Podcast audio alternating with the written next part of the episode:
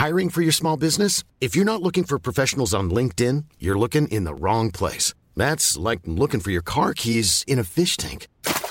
LinkedIn helps you hire professionals you can't find anywhere else, even those who aren't actively searching for a new job but might be open to the perfect role. In a given month, over 70% of LinkedIn users don't even visit other leading job sites. So start looking in the right place. With LinkedIn, you can hire professionals like a professional. Post your free job on linkedin.com slash people today. Heraldo Radio, la HCL se comparte, se ve y ahora también se escucha.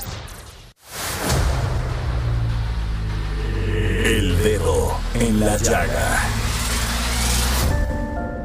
Había una vez un mundo en el que nadie creía. Un país de historias inexplicables. Una nación con personajes asombrosos. Santo Tomás tenía razón. Hay que ver para creer. El México increíble, las verdades que duelen, la voz de los que callan, el dedo en la llaga. Infórmate, diviértete, enójate y vuelve a empezar. El Heraldo Radio presenta El Dedo en la Llaga con Adriana Delgado.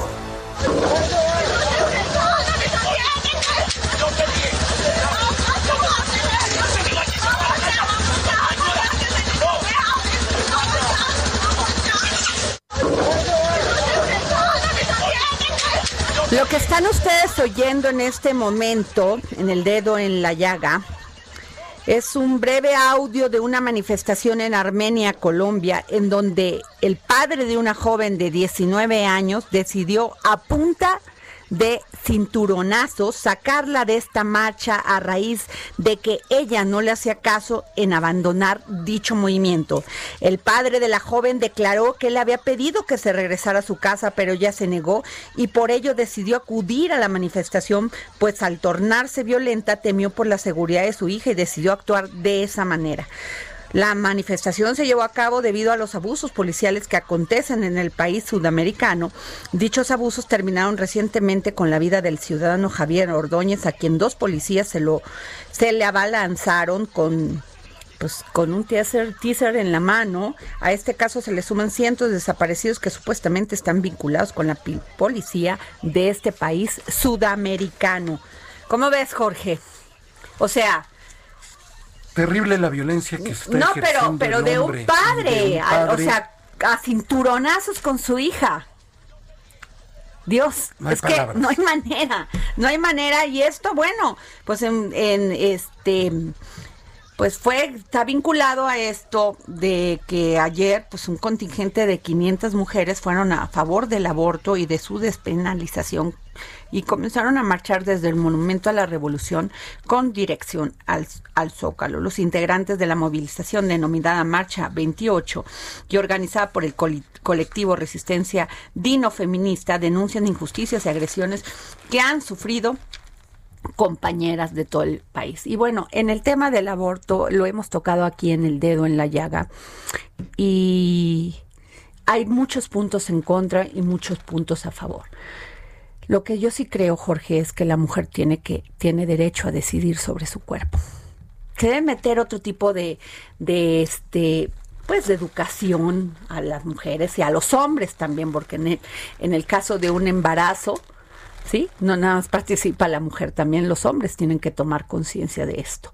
Lo que sí es terrible, como en el caso de Hidalgo, que no querían votar por la despenalización, no sé si te acuerdas que llevamos aquí el reportaje en el dedo en la llaga, y donde las mujeres, pues, las metían por, por a la cárcel por abortar o por homicidio agravado.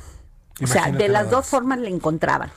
Y había muchísima mujer indígena que había sido violada y que no les permitían abortar y que pues los curas del pueblo generalmente eran las que eran los que acusaban a estas mujeres o mujeres también. Terrible. este es un caso que este es un tema que se tiene todavía que dialogar, debatir, pero no perdamos de vista un tema muy importante, que es que la mujer tenga la capacidad y la seguridad que van a ser respetados sus derechos. Así es, porque ninguna mujer recurre al aborto como un método anticonceptivo. No creo, no lo creo. Ninguna lo hace. No lo creo. Y es la vida de las mujeres y, y, y son sus cuerpos y ellas tienen, como tú bien dices, todo el derecho a decidir sobre ellos. Yo lo creo, digo, a lo mejor muchas personas que nos están escuchando no estarán de acuerdo, pero es respetable, muy respetable su opinión, también es. muy respetable la de estas muchachas que, mujeres que están manifestándose. Y, y en otra cosa sí estoy de acuerdo, Jorge. Eh, yo creo que el tema de las agresiones tampoco es es este el camino. Yo creo que no hay como sentarse, dialogar, pero a veces el dolor puede más, Jorge. El dolor, la injusticia, el ese enojo que te da el no ser escuchado. Efectivamente. No justificamos ninguna acción, creo que ni tanto que queme al santo, ni tanto que no lo alumbre, como decía mi abuelita. Así es, y tienes muy recientes los casos de Alondra, de Nayeli, No, bueno, de ¿qué te puedo decir? En el, en el caso de violencia, Jorge, no podemos más que lanzar un grito de desesperación y de decir hashtag estoy harta, porque no cesan los feminicidios a pesar de que, a pesar de la pandemia, al contrario, Jorge, se agravaron las denuncias de violencia intrafamiliar y ha mantenido no sabes, o sea, esto de confinamiento pues exacerbó los abusos que se cometen al interior del hogar y casi no lo digo, tampoco quiero atacar a los hombres, ¿no? Porque luego me dicen, oye, eres demasiado radical, no, pero generalmente la violencia intrafamiliar es originada por un hombre, ¿no? Y ahí están los casos, Jorge, no vamos a vamos a mencionarlos y no sabes qué tristeza porque ocho mujeres asesinadas en siete estados, por los cuales, obvio, hay indignación y protestas. Alondra, asesinada en Saltillo, Coahuila, Nayeli, asesinada en Comitán, Chiapas, Noemí, asesinada en Tequisquiapan, Querétaro, Jessica, asesinada en Morelia, Michoacán, Caramelo, asesinada en Guadalupe, Zacatecas. Y Lucero, asesinada en, Baja, en Ensenada, Baja California. Michelle, una niña de tres años, violada y asesinada en su casa.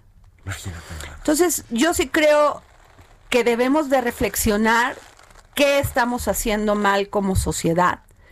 También, pues, pedir que ya venga esa reforma judicial, porque muchos casos se quedan nada más con denuncias en el Ministerio, Ministerio Público y ministerios que no están capacitados para atender estos temas de género ni tienen los elementos suficientes y necesarios para seguir una investigación y en muchos casos la negligencia e impunidad. Aquí están los casos. Reflexionemos, reflexionemos porque somos padres, somos madres, somos mujeres somos las que damos la vida, somos las que educan junto con... Ahora, gracias a Dios, ya los padres se están involucrando más, no digo todos tampoco,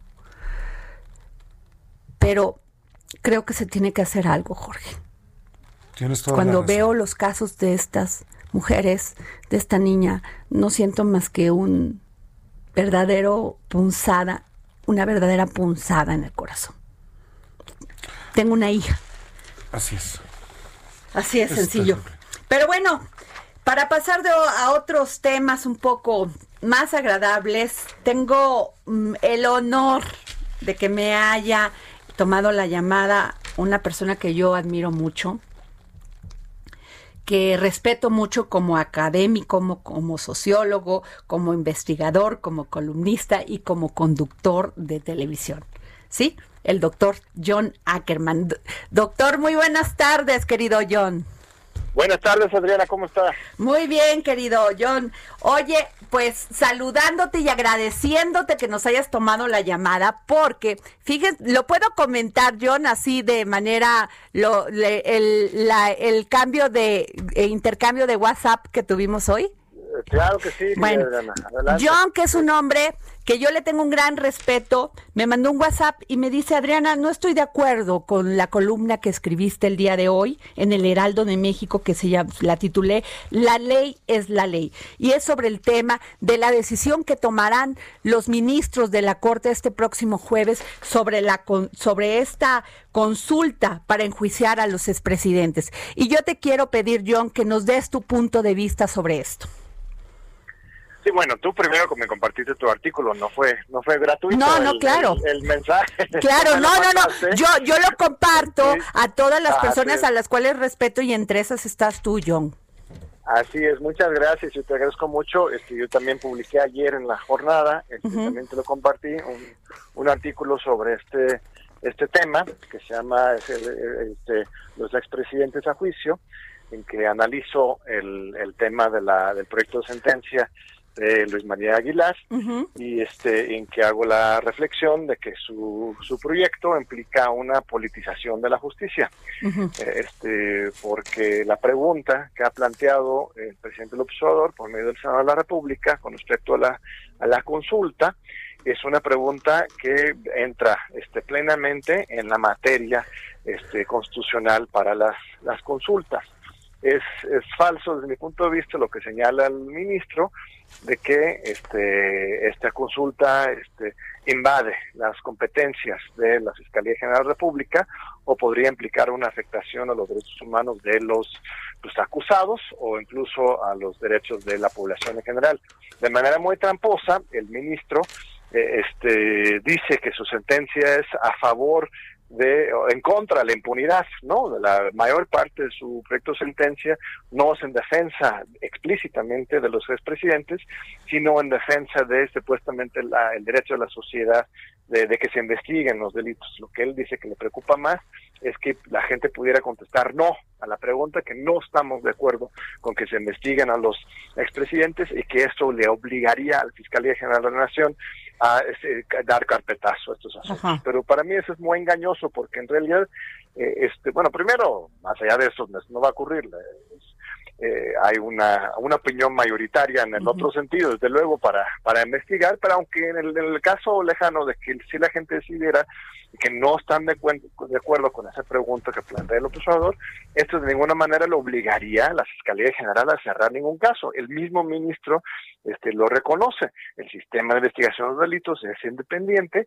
Eh, este, el Fiscalía, si hay este, delitos por investigar, ellos tienen que investigarlo y la expresión de esta opinión ciudadana no va a, a, determinar o obligar, él usa la palabra obligar, a que no se investigue.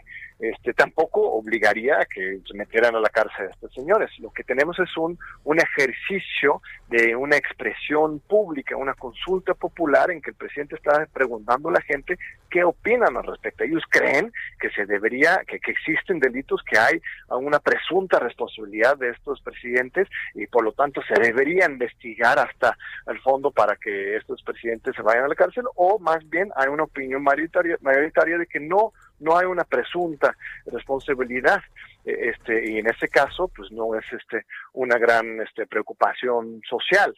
E, es una especie de demanda colectiva la que se presenta aquí. El texto mismo que redacta el observador es muy claro él relata todos los diferentes este, delitos que él cree se hayan este, cometido es una especie de denuncia pública que él está haciendo en contra de los expresidentes y lo que él quiere es preguntar a la gente si existe ese sentir general de esta denuncia este colectiva en contra de los expresidentes y esto debería proceder, por supuesto, deberíamos tener el derecho de expresarnos de manera coordinada, por una consulta popular, cuál es nuestra opinión con respecto al juicio de esos expresidentes.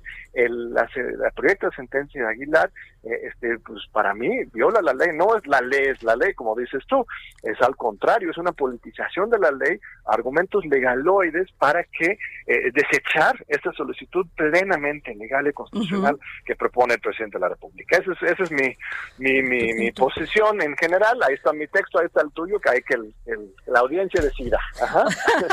y, qué, y qué padre, John, que podemos platicarlo así, en ese, en no estoy de acuerdo, sí estoy de acuerdo. Esto yo creo que enriquece el debate y de esta manera. Y John, dime una cosa, muchos de los de los puntos que señalan es que eh, daña el tema de los derechos humanos, de los del, del Estado de Derecho, el tema de la pregunta, porque la pregunta no debería de ser sí o no, sino eh, una pregunta que no llevara los nombres de los expresidentes, pero digo, ¿cómo podría ser? a ver, dime. Yo, yo, creo que es una reflexión válida. Este, eh, la misma Constitución permite a la Suprema Corte, por ejemplo, eh, este, hacer una determinación con respecto al contenido de la pregunta. Hay dos momentos. El Suprema Corte tiene que decir si la materia, o sea, el tema es este, legítimo para que se haga la consulta y en segundo lugar tiene que pronunciarse con respecto a la redacción de la pregunta.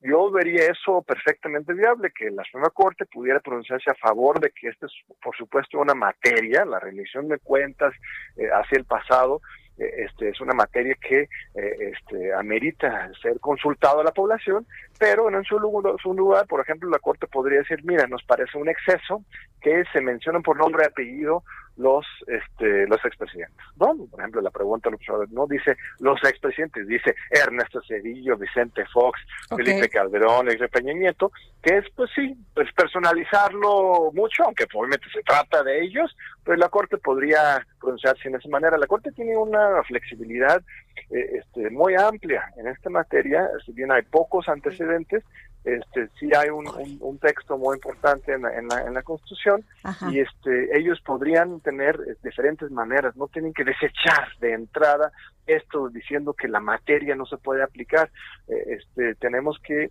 que avanzar las consultas este, pueden ser sobre muchos diferentes temas y aquí eh, no están enjuiciando. La pregunta no es no no es un juicio, no estamos condenando, es lo importante, a Peña Nieto, a, a Fox, a Calderón, eh, este, a Cedillo o a Salinas. No, no, es una condena a ellos, es una consulta para, para ver si nosotros este, pensamos que hay una presunta responsabilidad, es una denuncia colectiva, eh, este, que yo creo que nos merecemos eso como, como pueblo mexicano, preguntarnos eso, preguntarnos si nosotros este, queremos denunciar a estas personas o si más bien queremos nosotros como pueblo dejar esto en la historia, más allá de lo que haga y tenga que hacer la Fiscalía General de la República, por supuesto. Así es, eh, definitivamente, y, y eso yo creo, eh, este querido John, que sí es importante, perdón, este generar este tipo de debates, porque también es, existe la, la figura del plebiscito y del referéndum, que son usuales en el mundo. Fíjate, yo lo pongo aquí, así decidió Inglaterra su salida de la Unión Europea que se concretó a pesar del ambiente general, generalizado, ¿no? En Colombia solo se puede consultar políticas públicas que no requieran aprobación del Congreso, ¿sí? Consultarse. Entonces, pues yo creo que para allá vamos, John.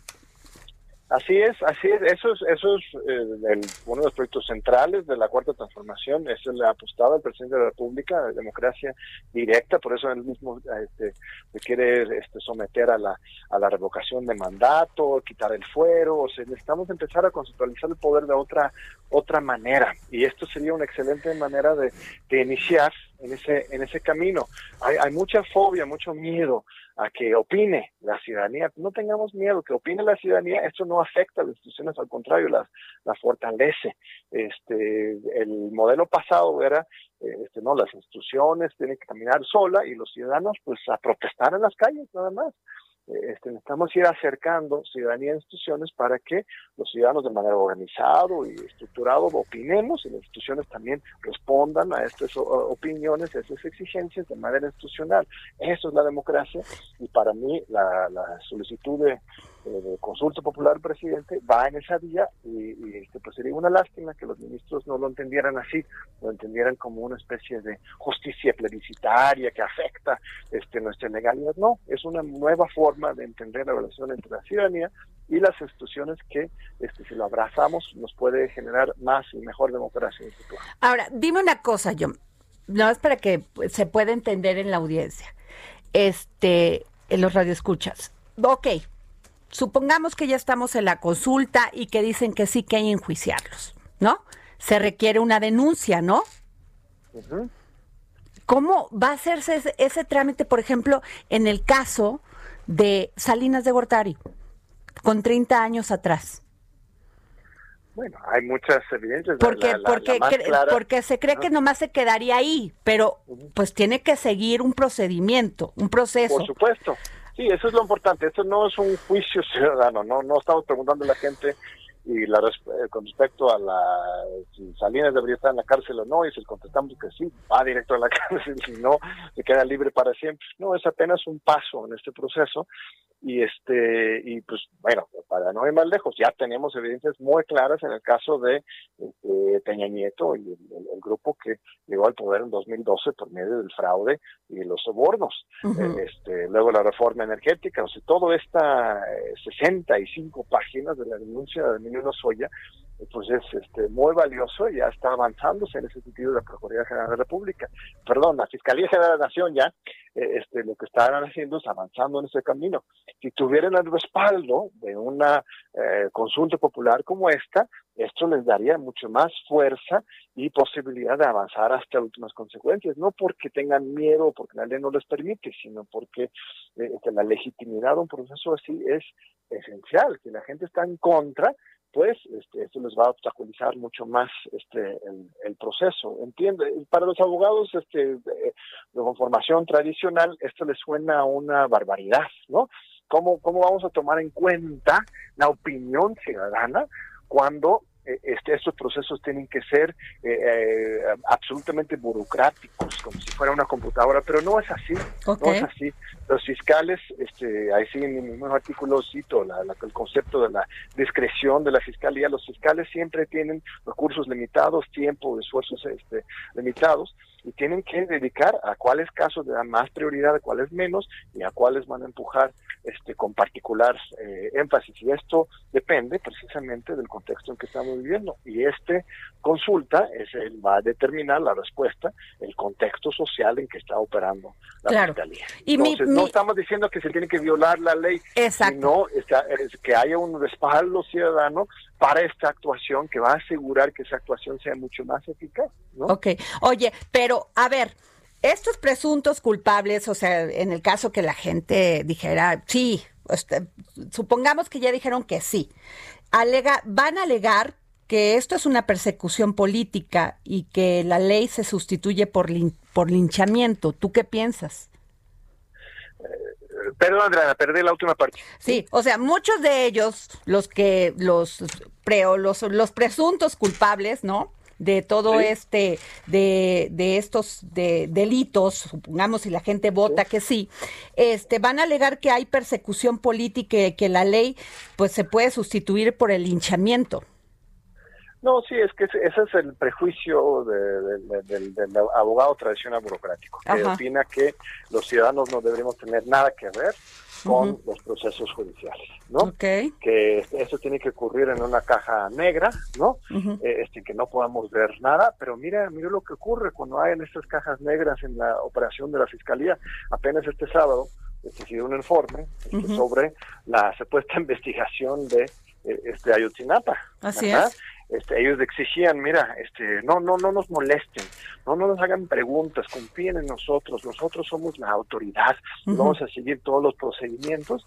Y mira, seguían los procedimientos entre comillas y terminaron escondiendo evidencias, eh, este, este, cometiendo una cantidad de, barbaridades en este proceso de supuesta investigación de Sinapa que hasta ahora estamos volviendo a abrir precisamente por la presión social desde 2014 en las calles exigiendo justicia Chinapa y hoy otra vez eh, es esa presión social la que ha primero pues, generó un nuevo gobierno y segundo lugar es el que está eh, este, poniendo el contexto para que la fiscalía llegue al fondo de este caso. Así de manera similar, si no está la exigencia ciudadana para que lleven a cuentas estos señores, son señores muy poderosos que, que mueven medios de comunicación, mucho dinero y este ellos sí, ellos sí este mueven su, su, mueven el contexto social a su favor, entonces ¿por qué no podemos también desde la ciudadanía este, ejercer una presión democrática, eh, este, una interpelación a las instituciones democráticas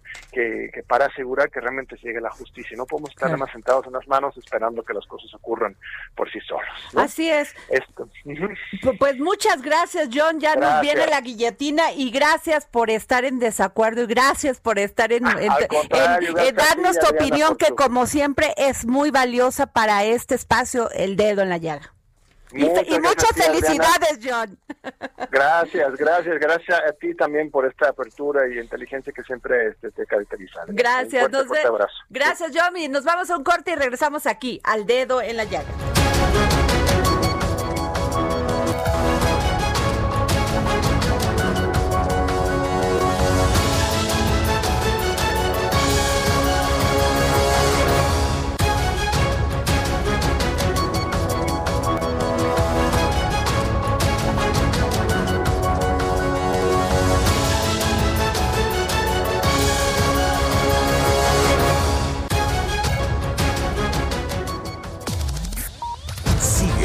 Adriana Delgado en su cuenta de Twitter. Arroba Adri Delgado Ruiz. Además, te invitamos a enviar tus opiniones y comentarios en texto o por mensaje de audio a través de WhatsApp al 55 2544 3334. Y si quieres escuchar El Dedo en la Llaga de El Heraldo Radio, en cualquier momento y donde quiera que te encuentres, descarga el podcast disponible en Spotify y iTunes. Heraldo Radio. La HCL se comparte, se ve y ahora también se escucha.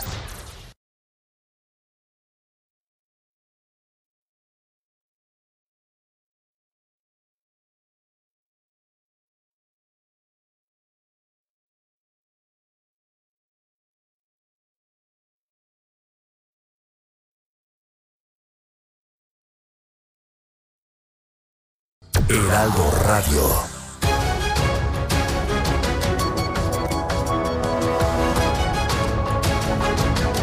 Regresamos aquí al dedo en la llaga, Jorge. Pues acabamos de, tener una gran conversación con el doctor John Ackerman, que es doctor en Derecho, y con Adriana Delgado, que los escuchaba. Y esto fue en relación a la consulta ciudadana que va a llevar a juicio a los expresidentes. Si usted quiere revivir esta, esta conversación, de verdad es imperdible, porque Adriana, por un lado, escribió una columna que se llama La ley es la ley. La ley es la ley. El doctor Ackerman le escribe y le dice, no estoy de acuerdo con tu columna.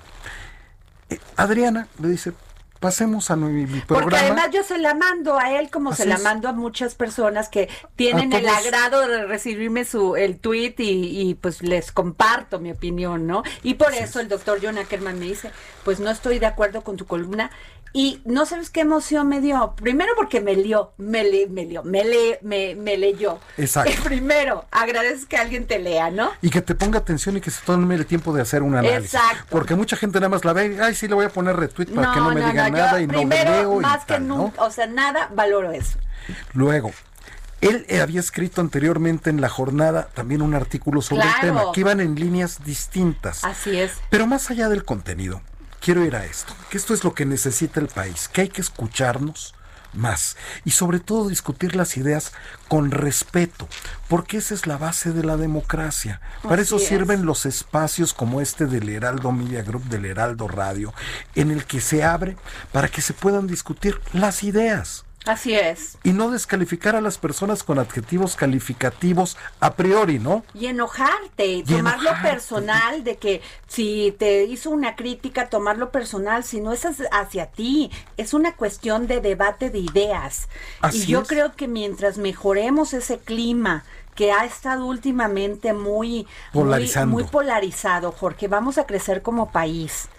O sea, vamos a crecer como país. Podamos estar de acuerdo o no con, con, con, las ideas. si el presidente dice algo, pues pues es la es como piensa el presidente y, merece un respeto por ser el presidente de México.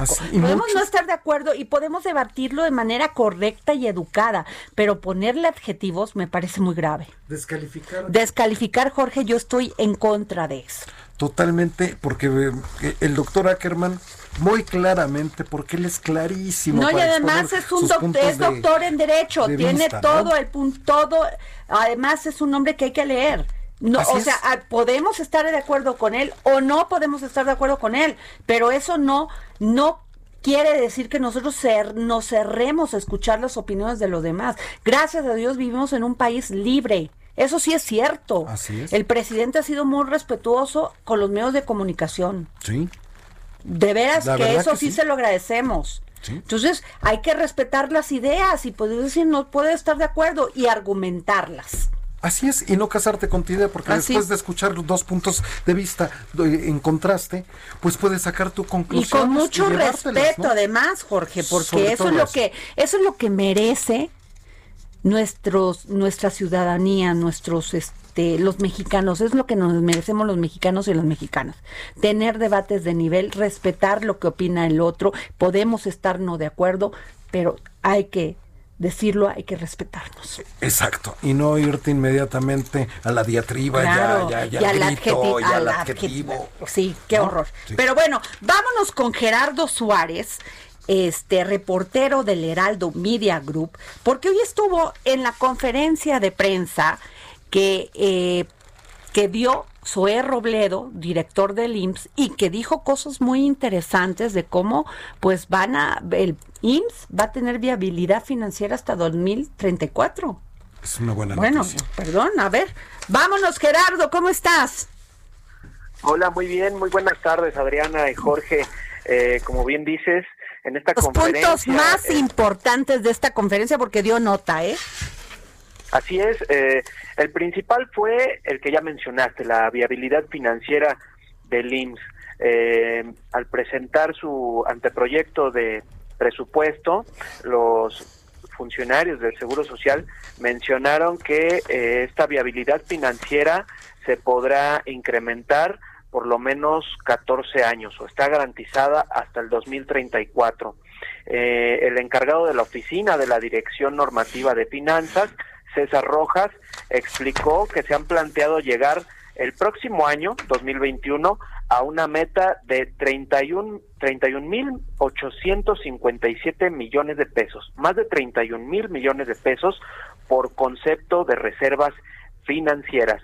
Y eso permitirá al instituto tener un balance de reservas más el más alto de los últimos años. ¿Y esto cómo lo lograron, Gerardo? ¿Cómo lo lograron? Porque se, se dicen números así muy fríos, pero ¿cómo lo lograron? Lo que está explicando César Rojas, Adriana, es que todavía van a tener mayores ingresos en el instituto, que hay que recordar es una eh, institución tripartita donde llegan aportaciones de, de las cuotas obrero-patronales, además de la aportación que hace el gobierno federal. Así que durante estos años ellos confían en que va a haber todavía un balance de más ingresos comparado con los gastos que tenga el instituto, por ejemplo, para 2021 han estimado que los ingresos del IMSS van a ser de 907 mil millones de pesos y los egresos de 901 mil millones. Eh, y o sea, van a salir como tablas. Pues casi, casi. y ese ingreso un poco más alto será el que se vaya sumando también a las reservas financieras. Oye, Gerardo, y yo te quiero preguntar, ¿qué dijo, qué dijo sobre la subrogación de, servicios? El titular del IMSS, E. Robledo, dijo que no están de acuerdo con el modelo que se seguía en administraciones anteriores de ir eh, dejando a cargo de la iniciativa privada diversos servicios como los estudios de laboratorio o dejar de contratar personal. Sin embargo, pues admitió que hay varios contratos que siguen vigentes y pues en todo caso esperarán a que estos venzan para tomar eh, las decisiones correspondientes, pero pues él marcó su posición de que, no está de acuerdo. De que no está de acuerdo y de que en esta administración pues le van a dar mayor prioridad a el gasto que se haga de, al gasto público para reforzar sí porque incluso había había en el sexenio pasado hubo varias denuncias sobre el tema de los laboratorios de los laboratorios clínicos que subrogaban este servicio y que no siempre eran tan eficientes Gerardo Así es, eh, y en conferencias previas, no exactamente en la de este martes, pero ya en conferencias previas ha referido que hay varias denuncias en proceso del órgano interno de control del Seguro Social, varias eh, investigaciones en curso y además a partir de, de la gestión de Sorrobledo se está creando un nuevo organismo dependiente directamente de la Dirección General para recibir quejas, para eh, prevenir actos de corrupción en el instituto y también para prevenir ah, pues irregularidades en este tipo de servicios subrogados. Oye, Gerardo, y en el tema dijo que le va a dar prioridad a la compra de medicamentos, vacunas y material de curación. En esto de las vacunas viene viene la vacuna del COVID, lo que se va a gastar para para la vacuna de del COVID. Sí, pero con la salvedad de que aún no precisó el monto que el IMSS destinaría a la compra de vacuna de COVID-19. Lo que sí aclaró Zoé Robledo es que el IMSS no se va a ir por su cuenta a adquirir alguna de las vacunas que estuvieran listas en el mercado, eh, muy posiblemente para 2021, sino que están alistando recursos, mecanismos financieros para que el IMSS ponga una parte eh, en la compra internacional que va a hacer el, el sector salud en conjunto, es decir, tanto la Secretaría de Salud, los servicios de, de salud de Pemex, Fuerzas Armadas, el ISTE y el IMSS, pues van a hacer esta vaquita, por decirlo de alguna manera, para hacer la compra a través de estos mecanismos que se han mencionado como la iniciativa COVAX, eh, que está vigilada por la Organización Mundial de la Salud eh, y que pues por ahí se pretende obtener entre 25 y hasta 50 millones de dosis aproximadamente. Oye, Gerardo, y otra cosa, regreso a la primera eh, pregunta. Si va a salir, si va a haber viabilidad hasta el 2034, como lo mencionas, como lo mencionaron los directivos del IMSS, este, lo que no entiendo y me llama la atención es pues tuvimos, un, este, estamos en pandemia, se perdieron muchos trabajos. ¿Aún así vamos a salir tablas? o sea, ¿qué dijo sobre esto? Sí, eh, las autoridades del IMSS reconocieron que en, de marzo a julio de este año se perdieron cerca de 11 mil millones de pesos, o mejor dicho, eh, dejaron de entrar 11 mil millones de pesos por la pérdida de más de un millón de empleos formales en este periodo. Sin embargo, Zoé Robledo y eh, César Rojas, el funcionario también del IMSS que estuvo presente, plantearon que esta situación ya muestra mejoría y tan solo en agosto se han recuperado 93 mil empleos. Esperan que esta cifra sea más alta para septiembre y esa tendencia continúe hacia 2021, lo que les permita uh, reponer una parte de esos ingresos. Sin embargo, también hay otras fuentes por las que el, el IMSS obtiene eh, rendimientos, por ejemplo, eh, en el caso de los intereses que se generan de estas mismas reservas y eh, las inversiones que haga el instituto también en infraestructura, entre otros rubros, Adriana. Ese es un punto muy importante porque el gobierno federal ayer este pues dijo que iba a haber un, gasto en infraestructura muy importante. El IMSS, ¿cómo lo tiene ubicado? O sea, van a mejorar los hospitales, porque eso es de lo que todo el mundo se queja de que pagan la cuota y que los hospitales verdaderamente están en estado deplorable. Y yo creo que tendría que haber tantito, un poquito de dignidad en que cuando entras a un hospital, Jorge y Gerardo, o sea, los baños sucios, los baños todos cayéndose, el techo. Imagínate que estás en el hospital y que tiene que estar pulcro todo aquello. ¿Qué dijo de esto el IMSS? El, el proyecto que traen, pues, eh, estima hacer una inversión a lo largo de este sexenio y en particular para el próximo año van a ser eh, 8.690 millones para infraestructura. Como bien dices, Adriana, el enfoque está en mejorar lo ya existente, en darle mantenimiento y además comprar el equipo necesario para las unidades médicas que ya existen. Eh, para la compra de medicamentos, de equipo y el, también los cubrebocas, todo el equipo de protección personal, entre otros materiales y suministros, van a destinar 72 mil millones de pesos. Y eh, bueno, para el tema de las pensiones, entre otros beneficios de los derechohabientes, pues ahí se va la mayor parte del presupuesto del próximo año. a ese rubro van 560 mil millones de pesos. pues bueno, gran este, gracias por tu reporte, querido Gerardo. Eh, muy interesante lo que dijo hoy el, el IMSS y por medio de su director, este, Zoé Robledo. ¿Y cómo se llamó? ¿Es el, el, la otra persona que habló que lo estaba yo escuchando? Y también participó César Rojas ah, de la de la oficina de eh, finanzas del, instituto. Muy bien, pues gracias Gerardo, gracias por tomarnos la llamada. A ti, buenas tardes.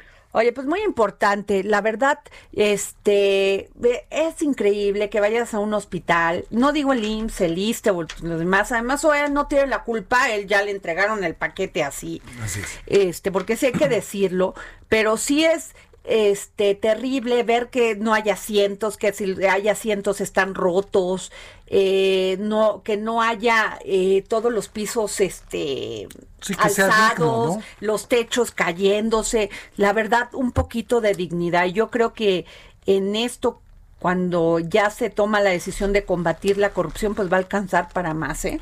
Pero primero para, darnos dignidad a todos aquellos que vamos al IMSS y que además le mandamos un gran saludo a todos los doctores, enfermeras que han dado, doctoras, enfermeras, doctores que han este, dado la batalla en estos momentos tan delicados para esta pandemia del COVID-19, al igual que el INER, Jorge. el INER, el doctor Jorge Salas ha hecho un gran trabajo, pero sobre todo toda la gente que ha estado este pues atendiendo a toda la todo su equipo a todo su equipo. A todo su equipo que, que de, enfermeras de doctores de afanadores de todos los que están dando la cara y que están en contacto directo con todos aquellos mexicanos que desgraciadamente padecen de covid en un grado alto. tengo unos hecho unos datos Jorge fíjate. El hospital exclusivamente covid desde marzo que empezó con todo esto más ha tenido más de 1200 pacientes hospitalizados muy graves. El 70% intubados promedio. Cuenta con un hospital móvil modelo de atención único en México. Gran programa de capacitación y protección del personal de salud. Cero defunciones de personal activo. O sea, tres mil trabajadores que están ahí, ¿eh? Y, ¿cómo la ves? Y Carla Morrison, pues fíjate que hubo una, una felicitación que se los voy a pasar aquí, a ver. Más quería mandarles este saludo. Eh, me llamo Carla Morrison este, y quería decirles nada más que pues muchas gracias por toda su labor, por todo su trabajo.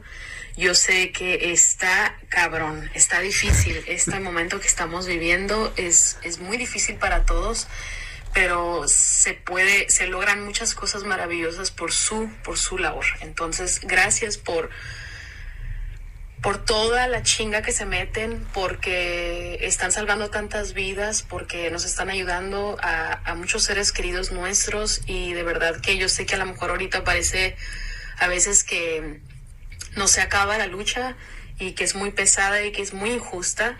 Este, pero su labor va a ser agradecida por años, va a ser visible por años y, de verdad que tienen todo nuestro agradecimiento y, de verdad que muchísimas gracias y no dejen de echarle ganas, dependemos de ustedes, este, muchas, muchas gracias por todo su apoyo, su labor, su trabajo, su cariño, su pasión, su desvelo, su, su cansancio, todo gracias de verdad que lo vemos y lo agradecemos un montón. muchas, muchas gracias y lo que necesiten, pues acá estamos tratando de mandarles saludos, apoyo, sonrisas y lo que sea, pues para, que se sientan mejor. Estamos en contacto y espero en algún punto poder verlos en persona, conocerles y pues este fue el mensaje que les hizo llegar Carla Morrison a todo, a todos los trabajadores, a todos los doctores, a todas las enfermeras, enfermeros, a las doctoras eh, del INER, que están dando su vida todos los días. Qué generosa. Y yo le pedí a varios amigos, ojalá me ayuden, a que nos manden un mensaje de, puede ser de 30 segundos o de un minuto, y este, para que pues ayudemos a darles ánimo porque me estaba diciendo el doctor Salas que él se los pone a, todos los trabajadores para que vean que no son indiferentes ante que no nosotros, pasa que no pasa desapercibido toda esta entrega y no solamente del INER, de todos los institutos, de todos los hospitales. La verdad, muchísimas gracias por contar con ustedes, por contar con su con su aprecio, por contar con su profesionalismo, por contar con su por su con su entrega. Gracias a todos aquellos y muchas felicidades a los trabajadores del INER. ¿no? Bueno, y ya nos vamos con Oscar Sandoval, ya para irnos, Jorge. Y su momento ah, pivot. Y su momento pivot. Momento pivot con Oscar Sandoval. Oscar Sandoval. Ay, ay, ay. Ay, contigo. A ver, ¿de qué nos vas a hablar? Oye, hoy vamos a platicar, vamos a dejarlo continuar lo que nos estaba platicando ahorita. Oscarito, ponte en un teléfono que sirva porque pues no se te escucha. ¿Cómo que no me escuchas? se te oye cortado. ¿Me oyes bien ahí? A ver. Sí, ya, pues ya. Vamos a ver a ver. lo que estaban platicando. No, se te corta. Te volvemos a marcar. Te volvemos a marcar en lo que entras. Y bueno, pues ¿cómo ves, Carla Morrison? Qué, qué, qué, gran detalle, qué generosa. Y ojalá que se sumen todos tus amigos, los famosos, porque eso les les ayuda. ¿Qué les cuesta 30 segundos, un minuto, grabarse y mandarme un mensajito para poderlos pasar aquí? La verdad, qué padre que podamos darle este gusto y que sepan a los trabajadores del INER. Ya tenemos este a Oscar de regreso. A ver, di, cuéntanos rápido porque se nos va el pues, tiempo. Rápido y velozmente. Ya está en discusión en la Cámara de Diputados pues las reformas a la ley del Seguro Social y del ahorro para el retiro. Y esta pues es una iniciativa que manda el gobierno de México hacia el Congreso de la Unión pues para discutir eh, qué es mejor para el futuro de los mexicanos y su sistema de pensiones. Y mira, Adri, la realidad es que es una de esas iniciativas en la que es políticamente incorrecto criticar, pero que sí tenemos que ser muy cuidadosos en términos de cuáles son las cosas que pueden generar vicios para el futuro. A ver. Yo nomás te voy a decir en que no estoy de acuerdo. Porque en un país de libertades que nos ha costado mucho tener la libre competencia y que finalmente crezcamos con ello, porque es necesaria la competencia, que, que, top, que pongan un tope a las comisiones.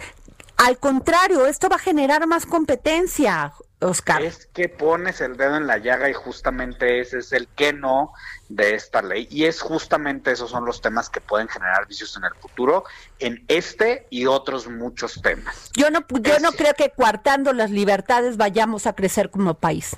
Mira, no solamente es un tema de coartar las libertades, sino es de poner vicios a los mercados, en donde cuando algo no te parezca o no te parezca que algo te, te cobren de una u otra forma, entonces te limitan en cuanto tú puedes ganar. Esto es tanto como que te digan que tú te puedes ganar hasta cierta cantidad de dinero en tu vida, o sea, en tus ingresos personales, porque eso sale del rango que corresponde. Ahora, si yo salgo al mercado y digo, mira, Adri, yo cobro tanto por hacer tal cosa, y la gente no me lo compra, pues ese es mi problema. ¿No?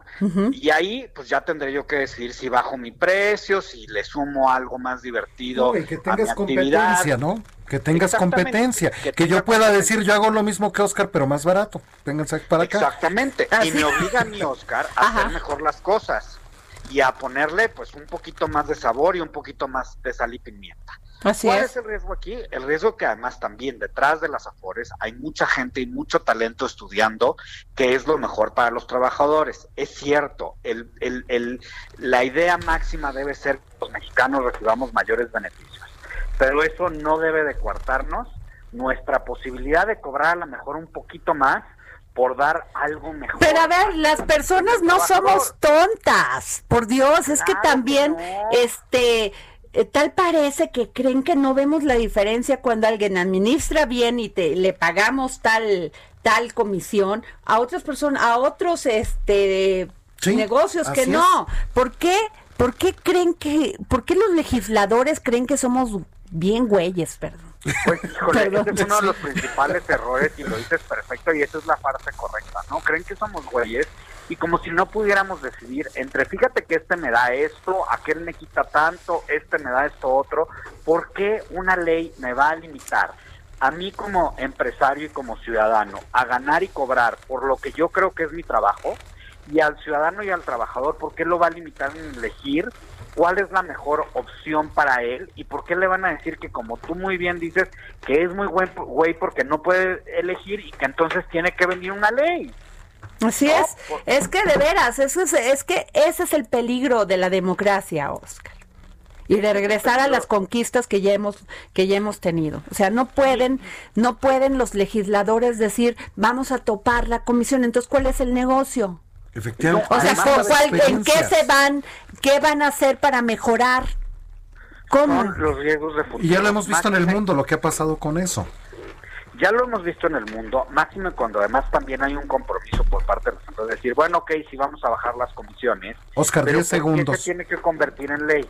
En suma, pues qué bueno que está haciendo esta modificación para ver hacia el futuro, a la ley de pensiones y el sistema de ahorro para el retiro, pero tenemos que ser extremadamente cuidadosos de no generar vicios de futuro en este u otros temas como es limitar las comisiones por ley. Ok, pues muchas gracias Oscar Sandoval y tu momento pivot. Gracias por tu comentario. Nos vemos, nos vamos ya y nos vemos mañana Jorge aquí en el dedo en la llaga por el Lealdo Radio.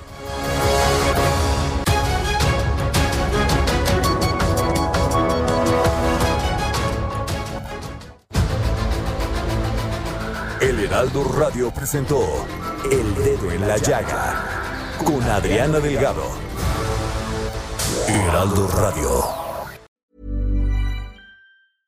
Imagine the softest sheets you've ever felt. Now imagine them getting even softer over time. That's what you'll feel with Bowl and Branch's organic cotton sheets. In a recent customer survey, 96% replied that Bowl and Branch sheets get softer with every wash. Start getting your best night's sleep in these sheets that get softer and softer for years to come. Try their sheets with a 30-night guarantee. Plus, get 15% off your first order at bowlandbranch.com. Code BUTTERY. Exclusions apply. See site for details.